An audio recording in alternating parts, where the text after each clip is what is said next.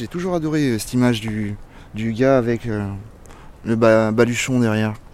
Le, petit, le gars avec le baluchon et voilà. Du coup je me suis dit je vais squatter avec un sac et on verra si tu pourras le faire. C'est une sorte de défi. on verra si je pourrais y arriver. Donc du coup je, voyage léger. Euh, nécessaire de toilette. Et puis après le reste, euh, c'est euh, uniquement des caleçons, enfin des, des dessous. Je sais pas si t'as remarqué, je suis souvent habillé. souvent habillé pareil. Je m'appelle Jawad El Gound. J'ai été expulsé depuis 7 mois. Ça fait seulement 7 mois. J'ai l'impression que ça va durer des années déjà. Donc j'avais euh, pris l'habitude de, squatter enfin dans le garage, de, mettre mes affaires dans le garage, là où j'habitais avant. Mais il y a eu trop d'histoires et puis en plus euh, dernièrement il y a eu 15 euh, effracs. J'ai croisé les voisins et puis ils m'ont dit, des voisins qui savent que, je réside, que je dors un peu là-bas, qui m'ont dit oui non mais t'inquiète pas, on sait que c'est pas toi, mais fais attention quand même parce que voilà. C'est à côté de NS Lyon, c'est juste à côté. Et c'est plutôt calme. Bon après le matin il y, a, tout le temps des allées et venues. Mais le soir, c'est plutôt calme. Donc du coup, euh, j'ai choisi de rester là-bas. C'est un escalier en colimaçon qui est sur, euh, sur 5 étages. Donc du coup, je me suis mis au cinquième étage tout en sachant qu'il y avait des, des copropriétaires là-bas. Donc du coup, pas beaucoup de circulation. je suis obligé de me lever quand même euh, un peu plus tôt. Enfin, je vais être obligé de me lever un peu plus tôt parce qu'on m'a remarqué déjà deux fois. Je déteste qu'on me prenne en train de dormir voire de ronfler. J'étais juste en train de. Je, venais de me lever, il devait être euh, quoi, 9h. Je le savais de toute façon depuis quelques semaines, je le savais que j'avais une épée de Damoclès sur la tête. Ça a été très expéditif. C'est du genre euh, Monsieur, euh, prenez vos affaires. J'avais rien préparé en plus. J'ai mis 45 minutes pour 50 vies. 45 minutes pour tout, tout emballer dans les cartons le plus important des affaires. Le chat mon chat. Donc le chat euh, dans la boîte de transport, avec des cartons sous le bras. Je commençais à poser des questions à droite à gauche à deux personnes, savoir si elles pouvaient l'héberger euh, quelque temps.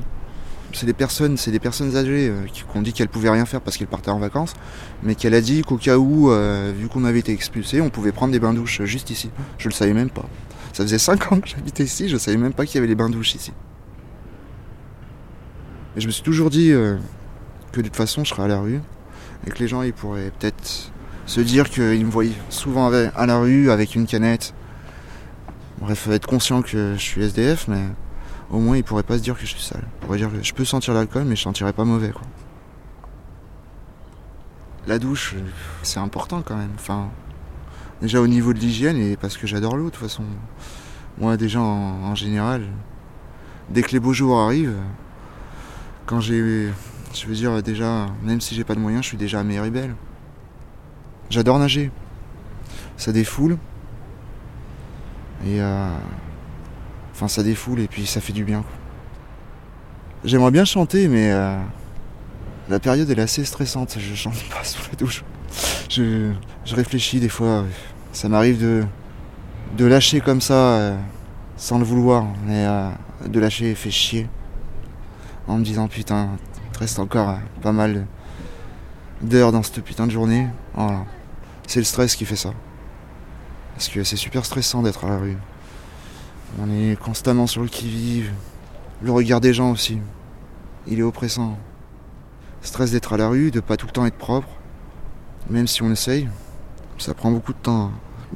C'est beaucoup de contraintes de rester propre. Les, les douches publiques, même si on est accès quand même, c'est contraignant. Entre douche, lessive, c'est casse-tête, des fois même. Le plus difficile, c'est le week-end, parce que du coup, il n'y a pas d'accès aux douches. Donc, du coup, avec le RSA, je prends une auberge de jeunesse. Je le prends le samedi, parce que le samedi, au moins, je veux dire, le vendredi, je prends ma douche, donc euh, voilà, je suis propre. Puis le samedi, ça permet de, prendre une chambre pour prendre une douche le samedi et le dimanche matin. Et du coup, bah, voilà, ça, permet, ça permet d'avoir une continuité dans la semaine. Justement, en fait, le fait qu'il y ait qu'un seul bain-douche sur Lyon, c'est pas forcément évident à tout le monde de pouvoir se déplacer au même endroit parce que les gens ils ont leur, euh, leur habitude.